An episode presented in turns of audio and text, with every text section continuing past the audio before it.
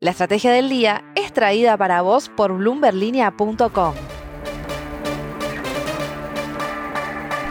Muy buenos días, soy Francisco Aldaya, editor de BloombergLinea.com en Argentina y hoy te voy a contar las tres noticias más importantes para que arranque tu día. No se olviden de darle clic al botón para seguir a este podcast y de activar las notificaciones. Lo que tenés que saber. 1. Por segundo año consecutivo, Bloomberg Línea presentó esta semana los 500 de Latinoamérica, que es el primer listado de las figuras más influyentes del mundo de las finanzas, negocios, economía e incluso deporte y arte en la región. La lista, que se va a actualizar todos los años, incluye a personalidades de los negocios tradicionales, pero también a quienes emergen con fuerza en Argentina y en la región para marcar un antes y un después. Argentina es uno de los países con mayor representación en el listado, con la presencia de empresarios como Marcos Galperín, Miguel Galucho, Alejandro y Marcos Bulgeroni, María Tetamanti, Paolo Roca, e Isela Constantini. No te pierdas la lista completa en bloomberglinea.com. 2.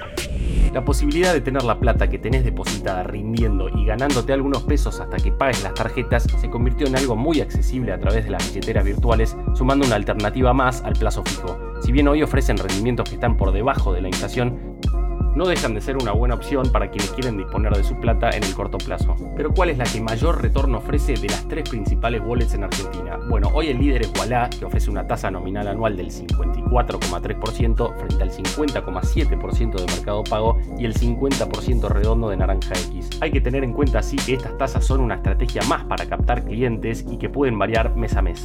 3. En este podcast solemos hablar bastante de Estados Unidos al ser la principal economía a nivel global y una que marca el camino en ese sentido para gran parte de los países del mundo. Pero ¿qué está pasando en Europa, que como bloque representa un sexto de la economía mundial?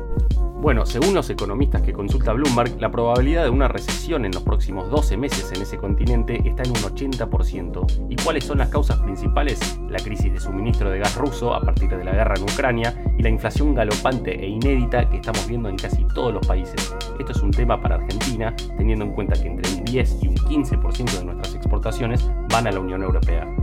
Antes de pasar a la frase del día, veamos rápidamente cómo van a abrir los mercados este martes. El S&P Merval subió ayer 3,1%, fue una jornada bien de rebote para las acciones argentinas en Wall Street, con subas hasta 5,6% para Cresud y solo una baja de 0,2% para despegar. El dólar blue subió un peso hasta los 277, el MEP quedó en 296 y el contado con liqui en torno a los 304 pesos. Pero a pesar del lunes tranquilo que tuvimos en el frente cambiario, es probable que hoy haya un salto en el dólar blue tras la noticia de ayer que no van a poder acceder al dólar MEP y contado con liqui aquellos ojeros que venían liquidando a 200 pesos. La frase del día. Antes de irnos, escuchemos lo que dijo ayer el economista Neri Pascini sobre el cepo reforzado para los ojeros. Desde el 6 de septiembre, el central emitió solo por dólar soja unos 780 mil millones de pesos, lo que equivale al 20% de la base monetaria o 2.600 millones de dólares al contado con liqui. Esa liquidez, una bomba de tiempo cuando no hay demanda de pesos, es la que ahora se busca contener con más regulación.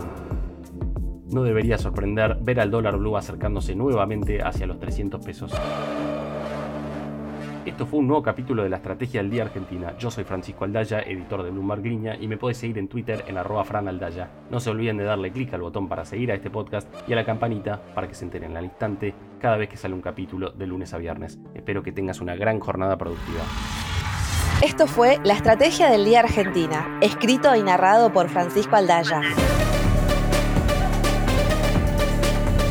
Producido por Arturo Luna y Daniel Hernández. Que tengas un día muy productivo.